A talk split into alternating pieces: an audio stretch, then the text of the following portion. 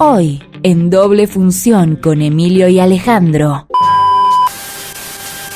Entonces parece que hay una hormiga reina que es la que maneja a todas. La, la mascapanga. Esa, como, el, eh, como en Alien. sí. Bueno, pero estos son microscópicos. Y vos decís, ¿cómo puede las hormigas destruir a Al la hombre. raza humana, no? El templo de Shaolin es esa que a un chabón le cortan la picha y la tiran y viene un perro y se la come. Bueno, la cuestión que al final se enfrenta con Drácula. Entonces, él, él como que le parece que ese monje medio raro, ¿viste? Le dice, pero vos sos Drácula, decime la verdad, ¿viste? Entonces dice, mostrá tu cara, le dice. Ahí sale el humo otra vez.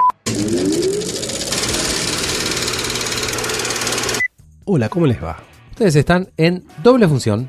La película que elegí para esta doble función, en este caso a mí me toca la película número uno, es The Legend of the Seven Golden Vampires o La leyenda de los siete vampiros de oro sería, ¿no? Ah, pero qué título que ¿Qué título? pelaste hoy. Pegamos. Y Eh, contame por qué elegiste esta película. Y dije, yo una de la Hammer quiero meter. Bueno, me puse a leer ahí un librito de la Hammer, qué sé yo, entonces venía dando vueltas y llegué a una que tenía Kung Fu. Y dije, no, ¿cómo? No, puede, no puedo obviar una película de vampiros con Kung Fu. Así que dije, no, ti- tiene que salir esta sí o sí porque une eh, a la Hammer y encima la de Kung Fu producida por los Shaw Brothers. ¿Qué más podés pedir? Hammer, Terror y Kung Fu. ya está, sale con fritas. Qué bueno. ¿Vamos en esa entonces? Vamos, vamos. Bueno. Camera speed. Sound production, take one. Los Shaw Brothers, ¿no? Que tienen grandes películas, tienen una peli que recuerdo que vi en el cine de Ushuaia, que es General San Martín. el templo de Shaolin. Ah, mira. No sé por qué la re- super recontra recuerdo que vi el templo de Shaolin. Bueno, y tiene otras pelis grandes, pelis como El, espada- el espadachín manco, Los cinco venenos, Las 36 cámaras de Shaolin. Bueno, nada, es un sello Un clásico. un clásico de cine Kung Fu. de Kung Fu. Que tiene una cosa, esta asociación entre Hammer y los Shaw Brothers, previamente lo había hecho eh, Warner Brothers, que el logo de Warner Brothers es, igual, lo calcaron los Shaw Brothers, Sí, bueno. eh, con una con Golden Harvest, una eh, productora de Hong Kong que hacía películas copadas, hacía al, al- al nivel de la Warner, ¿viste? Sí. Y estos es como el lado B. Todo el lado Hammer B. y Shaw Brothers. Que lo hicieron un año antes para hacer eh, Enter the Dragon, Operación Dragón, en 1973. A raíz de esa fusión de estudios orientales y occidentales, dijeron, bueno, hagamos esto con la Hammer y los Shaw Brothers. Claro, No podía fallar. Y, en- eh, y encima lo que pasó fue que la Hammer estaba haciendo pelis de vampiro un montón, o sea, metió la saga, la saga Drácula, son Esto es del multiverso nueve, Drácula. claro, exacto, son nueve películas de Drácula, después viene una trilogía de, de vampiras, Sí, y después vienen cinco films que tienen que ver con eh, vampiros, pero no de Drácula. claro. No el Christopher Lee, que es el que arrancó con Horror of Drácula. Exactamente. De, de hecho, la Hammer, la primera peli que, que- que mandan y tiene éxito es Frankenstein, y después Sí. por eso empiezan con el universo Drácula. Esta que vamos a hablar ahora es la última peli de vampiros que hace la, la Hammer, e incluso ya sin el icono de Christopher Lee, sino con, ot- con otro que hace de Drácula. Otro gran actor, ¿No? pero no. Exactamente. John bueno, Forbes Robertson. Exactamente, John Forbes Robinson. Que tiene nada, actúa dos minutos al principio y dos minutos al final. Pero bueno, no, no. obviamente la película tiene que, tenía que transcurrir en China, así que Claro. eh, tenía que haber chinos. Y la peli Sí. empieza en Transilvania en 1804, que es esta, es- son estos primeros cinco minutos que decimos que, mm, que va, viene como un, Un Kung Fu. un kung fu chino caminando, Solito. cae al castillo de Drácula En Transilvania. eh, en Transilvania en 1804 y por un humo mágico que sale cuando se despierta Drácula. bueno, es bizarra, Sí, peli, sí, ¿no? sí, sí, Obviamente es bizarra. Bueno, Drácula eh, llega a la conclusión de que tiene que usurparle el cuerpo al chabón para ir a despertar a los, eh, a los vampiros de la leyenda que le cuenta a este monje que ah, tenía problemas con los vampiros, bla, bla, bla. La cuestión es que Drácula se mete en el cuerpo del monje Sí. y a partir de ahí viajamos 100 años a 1904. K se llamaba el C monje. Exactamente, el monje K, eh, que no era... No era kirchnerista, era K-A-H. sí, bueno, la cuestión es que... una era- elipsis, hay una elipsis y pasamos de 1804 a Ah, la, de Transilvania en 1804 Sí, a a China. a Chung King 1904, Bien, como en- bien dirían en las China, letras. 100 años después. 100 años después. Y vamos a una charla que está dando uno de los actores icónicos de la Hammer, que son dos. Acá nos ponemos de pie. Sí, Uno, el que nombramos antes, que es Sí, Drácula, que acá no Lee. Acá no está. Que aparte que él dijo que no quería laburar en esta porque le parecía muy bizarra. Sí, claro, ya, ya había abandonado, ¿no? Ya dijo, Ya no, esto estaba ya- hecho, esto ya demasiado. estaba hecho. Y quien sí actúa acá es, aparte son dos amigotes, son amigos íntimos. El señor Peter Cushing, que por supuesto hace de Van Helsing. El, el antagonista Porque- por excelencia de Drácula. Exacto. Aparte que ellos generalmente eran antagonistas. Si uno hacía de Sherlock, el otro hacía el asesino. Si otro hacía la momia, el otro era el que cazaba a la momia. Si el Claro. otro- era siempre. Drácula, este era Van Helsing. Exactamente. Este era Van Helsing. Y qué actorazos, ¿no? Eso. Terrible. Bueno, por algo después derivan eh, uno en el universo Star Wars, en el universo Señor de los Anillos. O sea, son actores que mucha gente eh, los tiene considerados allá arriba. Claro, que arrancaron juntos en 1958 con el horror de Drácula, que es Drácula la 1. Ahí están los dos. Y eh, Peter Cushing fue hecho digitalmente después en esta eh, historia de Star Wars Rogue One. Lo Sí. recrearon digitalmente. Que nada, eso fue creo que lo mejor que, que tuvo la película. Ir a ver eso. Bueno, eh, como dijimos, entonces Estábamos en China en 1904 Exacto. en- con Drácula en el cuerpo de K. Sí, y Van Helsing en una universidad dando una charla hablando de la existencia de una leyenda en una aldea, Sí. de la leyenda de los siete vampiros que son que tienen Sí. sometidos una aldea y no sé cuánto. ¿Qué pasa? Eh, todos se le cagan de risa y dicen, ah, Van Helsing, esto, esto será en Europa, acá en China esto no, no pasa. Pero entre todos los concurrentes hay alguien que lo mira así como diciendo, sí, sí, esto, esto es verdad. Después íbamos a saber que este muchacho que lo estaba escuchando ahí, Hmm. era el nieto del el verdadero participante de la leyenda de los siete vampiros, que fue uno, una persona que eh, enfrentó a los siete vampiros, Sí. y de ahí se, se cuenta la leyenda que ellos van a ir a comprobar a ese pueblo que esto se- si se estaba cumpliendo o no. Eh, le va a pedir ayuda a Van Helsing, digamos, este protagonista. Ahora, eh, personajes que trabajan en esta peli. Van Helsing.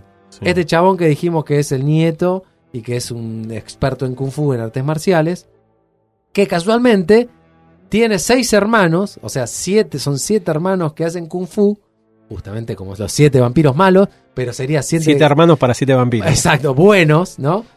Eh, cada uno tiene, digamos, una, mm, una expertise en un arma. Hay, por ejemplo, dos que son hermanos gemelos y manejan las espadas y se dan la mano cuando están peleando y cada uno tiene la Se potencian. Se potencian. Después hay otro que tiene, maneja la masa, otro que maneja una lanza, un martillo, digamos, otro que maneja una lanza, la hermana que maneja los cuchillos. Él es experto en luchar sin armas, este muchacho que estamos... A puño eh, limpio. a puño limpio. Eh, y bueno, son, digamos, el ejército que va a enfrentar al ejército de los siete vampiros, ¿no? Sí. Entonces, ¿qué pasa? Eh, Unos efectos especiales truchísimos. tru- muy, muy trucho, los, muy trucho. los murciélagos. Muy bizarro. Ni en todo por dos pesos, y esos murciélagos. Eran así, con un violín. La cuestión es que también está el hijo de Van Helsing y también hay una de las, la Hammer.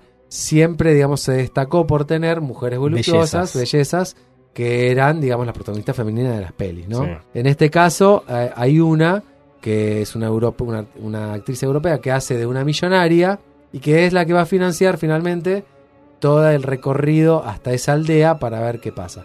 Hay una escena en la cual, porque hay, digamos, tres grandes luchas Mm. o tres grandes peleas que son las que sostienen la peli, Sí. porque se sostiene, digamos, en las peleas de Kung Fu, ¿no? Una, digamos, este, cuando, cuando sale la expedición y ella, que había, te- había tenido, digamos, alguien que le había querido cortejar, un chino que era malvado, y ella le niega el cortejo, entonces después lo- los atacan cuando ellos están saliendo en esa excursión, y ahí se da la primera pelea donde vemos a todos los protagonistas peleando, ¿no? Y qué sé yo, esa es la primera pelea. Después, a mitad de camino, llegan a una cueva y es la segunda pelea grosa y después la pelea final, digamos. En la aldea, ya cuando llegan a la aldea. En la parte de la cueva, en la pelea de la, la cueva, se da lo que decís vos, esos vampiros, esos murciélagos truchísimos que son tres murciélagos que después se transforman en también un truchísimo Zombies. e- efecto en los tres vampiros de los siete vampiros luchadores, ¿sí? Y después también tiene un anexo que es que lo- los siete vampiros dominan, que ellos están dominados por este que está poseído por Drácula, y a su vez ellos dominan también a un ejército de zombies que parecen los zombies de thriller Sí. de Michael Jackson, Sí, que salen de- bueno. de, abajo de la tierra y van, buenos. sí, y van saltando como canguritos, no sé, una cosa así. Sí, sí. Los llama con un gong encima, pega un gong así, salen todos los del ejército de las tinieblas. No sé si querés decir algo de eso. No, lo que quiero decir es que me causó mucha gracia porque el equivalente a la cruz en los chinos es el Buda. Si te toca el Buda, Sí, sí, es la cruz, exacto. O sea, si vos le, mo- le mostrás un Buda a los vampiros, chao, desaparece. se hacen cenizas, se hacen primero, Se ¿no? Se, se va- se empiezan como a chupar el cuerpo para Sí. morir. Este y, y desaparecen, es verdad. El- el- y bueno, y después la tradicional, ¿cómo se llama? Estaca, ¿no? Que Sí. una estaca en el corazón, pues, bueno, por supuesto. Y hab- había, sí, y había unos murciéla- murciélagos como de oro. Sí, Que los eran- medallones que identificaban a los siete, digamos, vampiros de la leyenda. Ese medallón de un vampiro rarísimo. Nunca en mi vida había visto un, un medallón de vampiro que llevaban tipo eh, los raperos de los 80. Claro, sí. llevaban, llevaban ese coso. Bueno, Este. es una cosa terrible. Una de las cosas notables que tiene la peli, sí. eh, la acción y todo se sostiene, como penal que es una peli, es- o sea, es trucha, pero se ve. Sábado de superacción. Es, entre- es, eh, un sábado de superacción. Es entretenida, se deja ver muy bien. Pero una de las cosas notables que tiene es que está el hijo de Van Helsing, está la europea, la protagonista femenina, Que fue una chica Bond. que fue una chica Bond. Está, ¿quién más? El protagonista de Kung Fu, digamos, ¿no? Eh, y está la hermana de él. Y vos pensarías que el hijo de, mm, de Van Helsing va a salir con la europea. Y hay un, un cruce ahí. O sea, el chino sale con la europea y el hijo de Van Helsing sale con la china que hace artes marciales. Claro, Una cosa Amor interracial. Interracial para ese para esa época era osado, digamos, Sí, ¿no? sí, sí, sí. ba- Pero bueno, era mezclar Show Brothers Culturas. con Hammer, ¿no? Exactamente, exactamente. Sale muy bien. Hay dos directores de la peli, uno no acreditado, que era de, de las acciones de artes marciales. Che Chang. Che Chang, total quiero. Anda a chequearlo. Sí. Anda a chequearlo a Che Chang. Como vos dijiste que en el 73, o sea, un año antes de esta peli, estuvo Operación Dragón.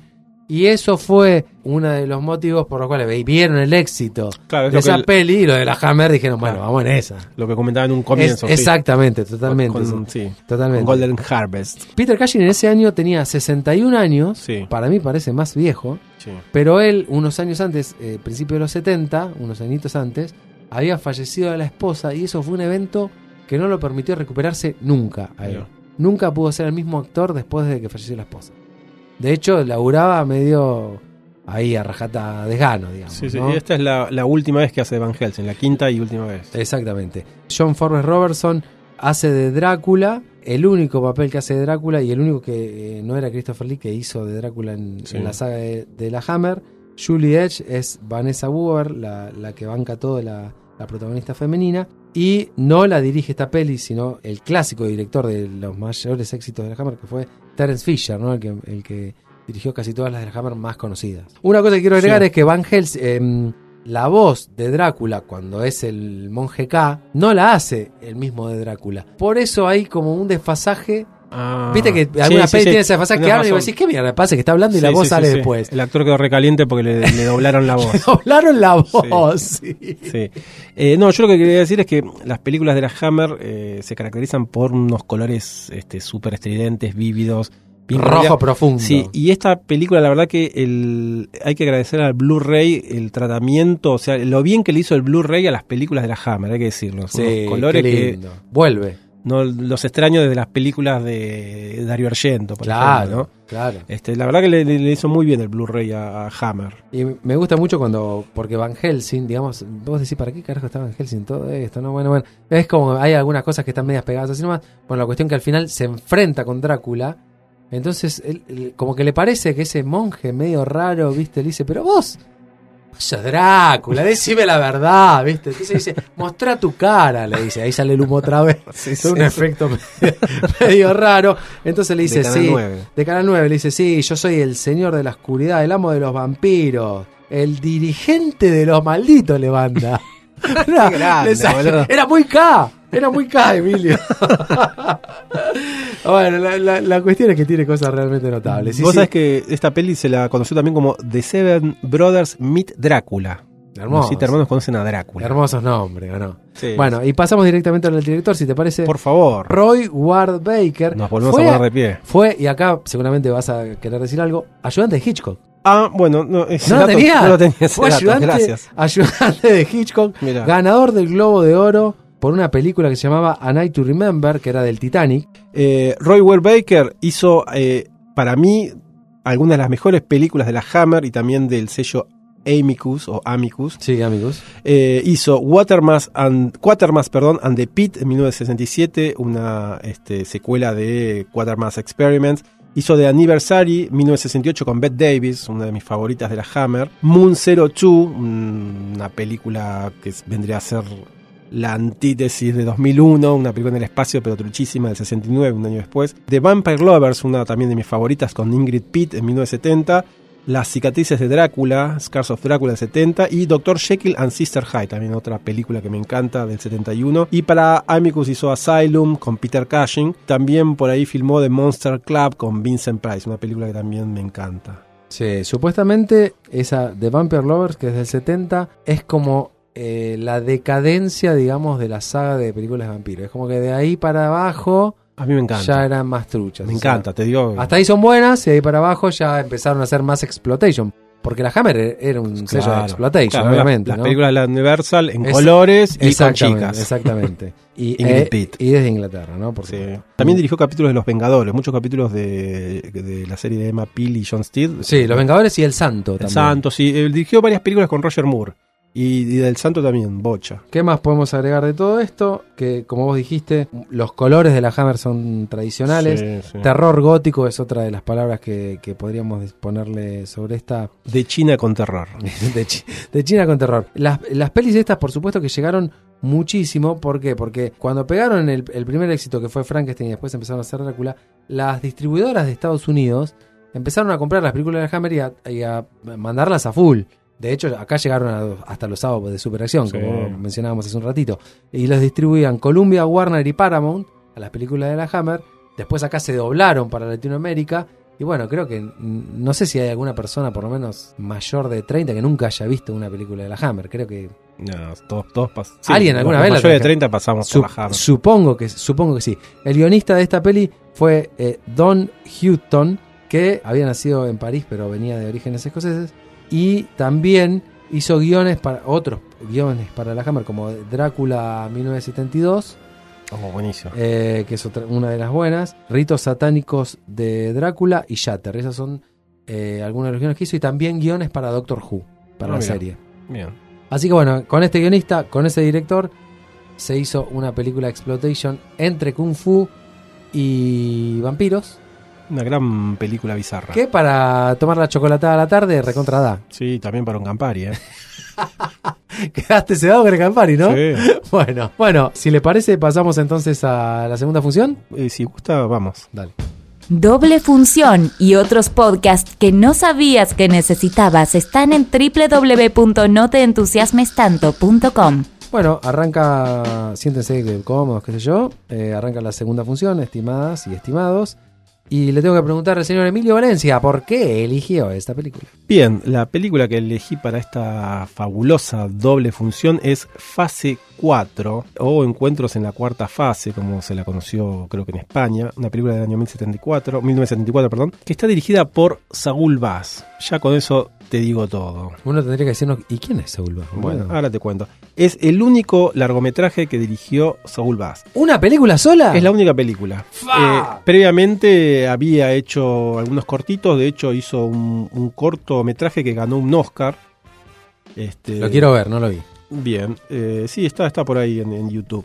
Saul Bass, ¿quién fue? Fue eh, para mí el más grande, y para mucha gente también lo es, el más grande diseñador eh, gráfico. Él es neoyorquino, este es así, el, mayor referente para todos los diseñadores gráficos. Eh, él creó pósters para películas, logos, también hizo eh, lo, que son las entradas de los títulos de las películas. Por ejemplo, cuando te, te- te presentan una película, Presentás y los empieza, títulos, sí. toda la secuencia de títulos, él se encargaba de eso. Te cuento, por ejemplo, algunas de las, de las cosas que hizo. Títulos de créditos de, de películas era lo que decía. El póster de El hombre de el hombre del brazo de oro de Otto, de Otto Preminger. Para Otto Preminger hizo un montón de películas, eh, muchos pósters y presentaciones. Hizo El factor humano. Eh, Bueno, El hombre del brazo de oro es la película de Frank Sinatra con King Nova, que él era baterista adicto a la heroína. Una gran película. Eh, Bunny Lake is Missing también. Anatomía de un asesinato, que para mí es una de las mejores tapas de todos los tiempos. De hecho, me compré la banda de sonido este, de Duke Ellington. Creo que era Duke Ellington, sí. es- me encanta esa tapa. También hizo la, la tapa amarilla del Resplandor, la de Kubrick. Sí. Esa tapa amarilla la hizo él. Él hizo la tapa de Vértigo. Hizo la presentación de Vértigo. Perdón, ahí te compró, ¿no? Con eso. Con eso ya está. Por Obvio, eso. Ya está. Lo amo. Laburó con Hitchcock en algunas películas, en Vértigo, en North by Nor- Northwest, eh, Intriga Internacional, y también en Psycho, Psicosis. Él hizo los títulos y también se dice que él fue quien diseñó la escena de la ducha, la No. icónica, famosa de la ducha, y por eso terminaron peleándose con Hitchcock porque parece que él no le quiso reconocer. No lo acreditó. Claro. No se hace eso, Alfred. Y no, No. Este, así que bueno, estamos hablando de Saúl Bass. También hizo eh, los títulos, eh, mm, eh, los créditos de Ocean's Eleven, la original, la de Frank Sinatra con el Rat Pack. Amor sin barreras o West Side Story, que ahora se va a estrenar la película, la remake de Spielberg. Seconds, una película de John Frankenheimer que a mí me encanta. Él hizo esos títulos que son geniales. Eh, y bueno, y después llegó a laburar con Scorsese en Goodfellas, que hizo la presentación, ¿viste? Los títulos, cómo van pasando con el del auto. Tremendo. Bueno, eso lo diseñó él, Cabo de Miedo, La Edad de la Inocencia y su última película fue Casino, precisamente, con el gran. Martín Scorsese. Así que bueno, ese, bueno, después hizo logos, por ejemplo, el logo de Minolta, las cámaras, lo diseñó él, el de Quaker, el de Panam, el de United Airlines y el que más me gusta a mí, que es el de la Warner Brothers, ese que salió, es el que usan en la película El Guasón, que es uno retro que se usó entre 1972 y 1986. Es rojo con negro y blanco, bien white stripes. Ese logo lo diseñó él, que es bien moderno. Para la Warner Brothers, viste que era el de Shaw, el de Shaw Brothers. Sí. Bueno, él hizo este que era cuadradito, con. Este, Unos puntitos tenía. sí, ¿no? sí, sí, ese. Vos sabés que eh, hemos pasado un- unos cuantos capítulos de doble función y a medida que van pasando los capítulos, no sé por qué se me va metiendo en la cabeza que tengo que dirigir una película de cine, boludo. Qué bien. Es tremendo, ¿no? Porque todas estas cosas que van pasando decís, no, Bueno, No, ojalá. tremendo, ojalá. ¿no? Yo la voy a ver, ¿eh? No, no tengo tiempo todavía, pero bueno. tengo tiempo. Guita Qué- tengo, qué buena no tengo tiempo, ¿no? Eh, inversores se consiguen, ¿no? Sí, tal cual. Eh, bien, bueno, así que con esta presentación, después volveremos a Saul Bass, damos inicio a lo que es el, argumento, el guion de fase 4. Roll sound. Sound production, take two. Sucesos en la cuarta fase, la, la, en la cuarta por ahí. fase. Bien, La ¿no? leí por ahí. es una película que es una película de suspenso, thriller, mezclada con sci-fi, de ciencia ficción y también terror. ¿Sabes qué? Como Una que leí que me gustó, Sí. Eco Horror. Eco horror, ah, está bien. sí. No está mal, Sí, ¿no? Sí, sí, sí. Sí, Eco Horror. sí, eh, sí, es cuando la naturaleza Exacto. se pone en contra de- del ser humano. Me gustó mucho la peli, ¿eh? te lo voy a decir así crudamente del principio, ya. Mira qué bueno. Muy bueno. Qué bueno, sí, sí, a mí también. Es una película, un film de invasión también se puede decir. ¿Y de qué, de qué va? Va de un suceso, algo que sucede en el cosmos. De hecho, abre con una imagen del cosmos, ¿no? Y de repente te muestran así como una especie de eclipse. Y ese eclipse le da inteligencia nada más ni nada menos que a las hormigas. Eh, las yo- afecta de tal manera que las convierte en seres inteligentes, pensantes. Sí, decime. No, no, que yo me había notado que sí, que eran unos fenómenos en el cielo y una interacción de campos magnéticos que logran este fenómeno que, como contabas vos, alteran a las hormigas y las hacen este, ser unas nuevas hormigas, ¿no? Tal cual, eh, súper inteligentes, que, bueno, hay unos eh, científicos que están, empiezan a ver que todos los depredadores de las hormigas empiezan a desaparecer. Y bueno, est- esta gente está en una especie de domo en, en medio del desierto. En Arizona. en Arizona. Para- La película arranca con imágenes eh, microscópicas de hormigas, así que por momentos da la sensación de que estás viendo un documental, ¿no? De National Geographic. Sabés que la primera vez que la empecé a ver, la empecé a ver muy tarde, tipo 2, 3 de la mañana, Mm. y arranqué con esas imágenes y me quedé dormido. Sí, y me sí. quedó una sensación de que la peli era aburrida cuando la empecé a ver. Después despierto, dos días después, la, la vi nuevamente y no, no pude moverme del lugar, de Mirá, hecho. O sea, nada que ver, era porque yo estaba cansado. Les recomendamos verla fresca. Sí, sí, ¿Eh? total, totalmente. La, la verdad que sí. Y por ahí tiene una. Al principio parece que es de una forma, pero de- después te atrapa totalmente. Claro, No, no aparte- es un documental. Sí, y también muy pocos actores, entonces eh, no hay mucho diálogo también, eh, muchas imágenes microscópicas, como te digo, de hormigas. Así que bueno, eh, estas eh, hormigas toman decisiones, ¿no? Y en masa, ¿qué hacen? Se tornan en contra del hombre, porque el hombre es una amenaza para, las, Para hormigas. las hormigas. Entonces parece que hay una hormiga reina que es la que maneja a todas, La, la mascapanga. esa, como, el, eh, como en Alien. sí. Bueno, pero estos son microscópicos. Y vos decís, ¿cómo puede las hormigas destruir a la raza humana, ¿no? Totalmente. Bueno, te vas dando cuenta a lo largo A lo largo de la película. mírenlo, porque es- la verdad que está, está muy bien la película. ¿Sabes qué quería decir? Que Sí. me llamó mucho la atención que al final, cuando leí los títulos, Sí. había una persona responsable de las secuencias de hormigas. Ah, mira. O sea, había alguien que filmaba las secuencias Claro, de la, hormigas. la porque- segunda unidad que se Exactamente, a- que no a era, las- digamos, el, el director, Claro, sino otra. Películas de hormigas, podemos mencionar Them, Them de es el 1954 de clásico, sí. Gordon Douglas. De hecho, hubo muchas películas en los años 70 de, De bichos. insectos. Arañas, Sí. por ejemplo. Emp- Empire of the Ants, el imperio de las hormigas. 77, Bug, una de que también invasión infernal. El enjambre de Swarm con Michael Caine del 78 de Irving Allen, el director de Infierno en la Torre y una secuela del Poseidón. Kingdom of Spiders del 77, la invasión de las arañas. Ants del 77, una película de televisión. The Food of the Gods, una sobre ratas gigantes. Ya no son insectos, pero digo, es esa cuestión de amenazas este, de bichos contra los hombres. Ven la rata asesina. Oh, qué clásico. Una de gusanos que se llama Squirm del 76, también súper horrenda. Así que bueno, fue como en los 70 estaba como muy de, mo- de moda el, el tema de los insectos y eh, volcarlo a películas de terror, ¿no? Algo que también pasó con los pájaros de Hitchcock, ¿no? Así que, bueno, nada, decía, son tres actores y a lo largo de la película te van diciendo, bueno, la fase 1 que arranca Sí. con este esta especie de eclipse, por llamarlo de alguna manera. Después eh, pasa a, a la, a la fase 2, en la que te, bueno, ya te van mostrando cómo los Los científicos, digamos. Sí, van cayendo este, en las garras de las hormigas. Sí. Hay unos monolitos también por ahí que recuerdan un poco al cine de Kubrick, Sí, ¿no? Siete monolitos, creo que son. Sí. Bueno, la cuestión es que, como decís vos, esto de las fases, empieza fase 1, después fase 2, fase 3 y termina fase 4. La fase 2, digamos, ya es cuando sacan a toda la gente que vivía en el pueblo, en teoría, qué sé yo, y quedan solamente ellos haciendo ese, ese experimento, digamos. Sí. Ellos que tienen que estudiar qué pasa con las hormigas. Sí, que son dos eh, científicos y una chica, una adolescente, que eh, de alguna manera, manera sobrevive A un ataque de las hormigas. a un ataque de las hormigas. Así que bueno, entra al domo con ellos y ellos este, ahí estaban investigando las hormigas. Ella se pone como loca. Kendra. Ro- Kendra rompe el- la investigación que estaban haciendo con las hormigas. Así que las, las hormigas como que no podían entrar al domo, pero ya tenían unas ahí adentro. Ella rompe esa investigación y se desparraman las hormigas adentro del domo y se empiezan a meter en los Y- equipos electrónicos. Y una hormiga muerde a- al científico líder. Claro, porque, ah, porque- claro, porque hay, hay hormigas venenosas. En un momento demuestran cómo agarran una rata y se la Sí, morfan en segundos. Totalmente. También se da acá este, esa ambigüedad, digamos, o, o esa contraparte entre uno de los científicos, que es como el bueno, el, el humanista, Sí. y el científico malo que está haciendo todo para llevar adelante eh, la experiencia que él quiere hacer, sin importarle, por ejemplo, si mueren otras personas por hacer esta experiencia. Claro. Eh, es una película con tintes de eh, análisis filosófico, ¿no? Existencialista. Sí, Pasa a la fase 3, donde te muestran ya que las hormigas tienen el poder. exacto. Eh, y bueno, no, no te vamos a contar cuál es la fase 4. Visualmente es fascinante la película, la verdad, este, asfixiante por momentos, ¿no? Bastante. Eh, porque las los, los hacen cagar de calor ah, durante el día Sí. y de noche los dejan como respirar. Son así. muy inteligentes esas Sí. hormigas, ¿no?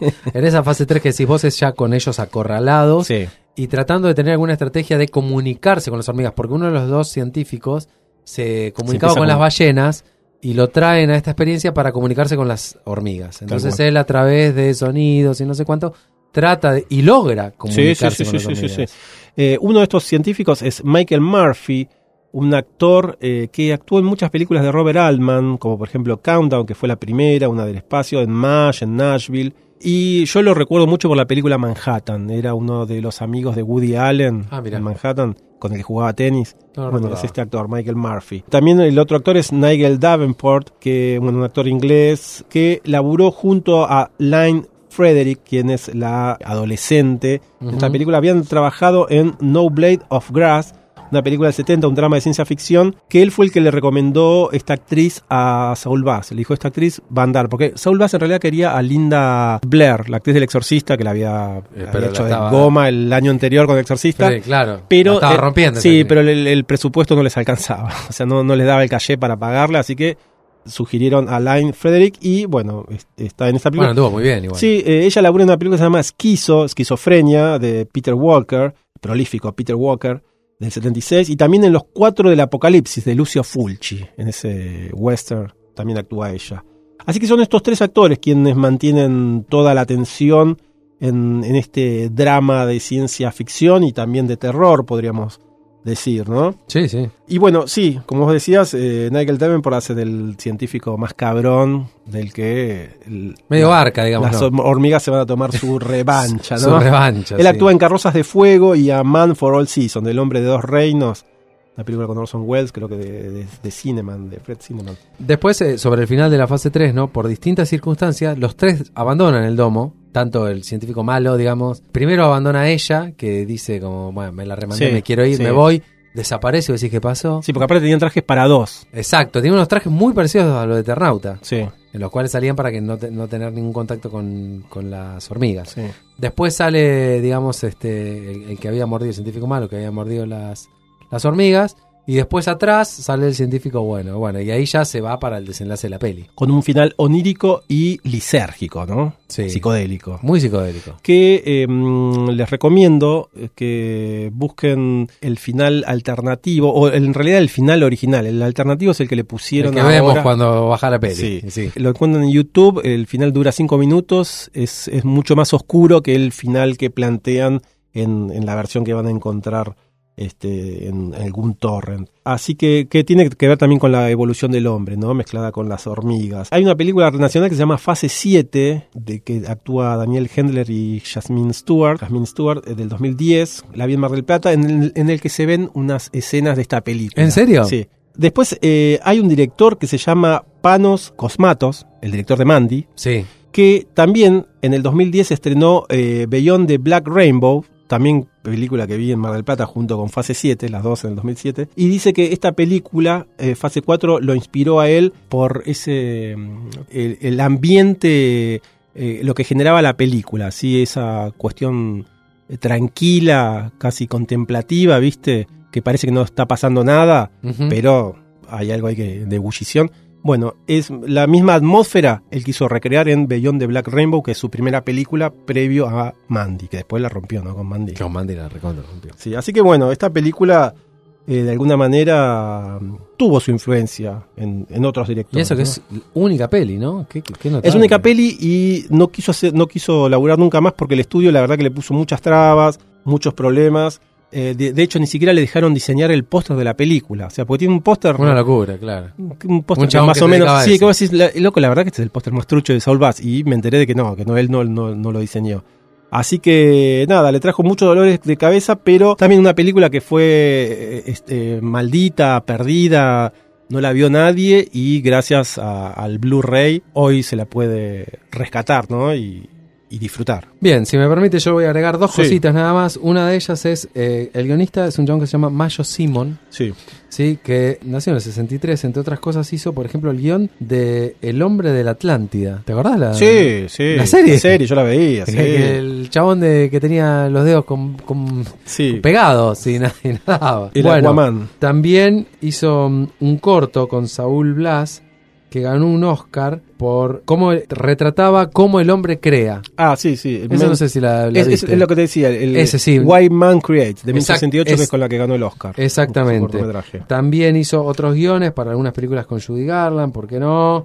Y otra cosa que sí quería decir Sí. es el tema del diseño sonoro y la música que tiene la película, que es muy, muy buena, es música Ah. electrónica. Sí, eh, un Moog, es un sintetizador. Es música totalmente de sintetizadores. Está compuesta por Brian Gascoigne, que era un tecladista. Tocó, por ejemplo, el teclado en la peli de Laberinto. Ah, mira, Para la banda de sonido de la peli El Laberinto. mira que bien. También formaba parte de la banda de John Williams, tocando el teclado, que tocó Star Wars y Superman. Ah, consagrado. Recontra consagrado.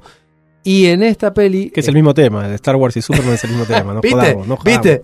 Y está en, en sociedad con quien toca el teclado eh, real, digamos, eh, los sintetizadores de esta cosa que es David Borhaus, que es un músico que tiene una banda que se llama White Noise, y era parte del laboratorio sonoro de la BBC. Y sacaron un disco juntos que por supuesto podemos recomendar, ¿no? Que lo, que lo busquen por ahí. Se encuentra perfectamente en Spotify y puedes escuchar el disco que sacaron eh, Gascoigne y Borhaus, que está bastante bueno para ahí musicalizarlo.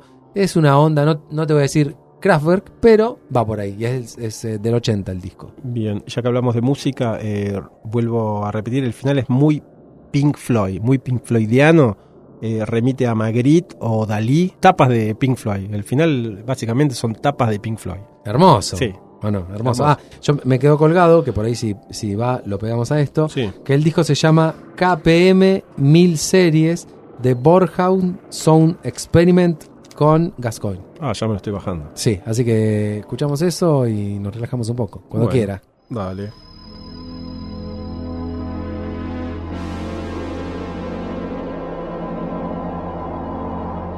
No sé si le parece que hacemos el final de esto. Y a mí me parece que ya tuvimos bastante con esto hoy, ¿no? O sea, la película de los siete vampiros Sí. y las hormigas complotando contra el ser humano.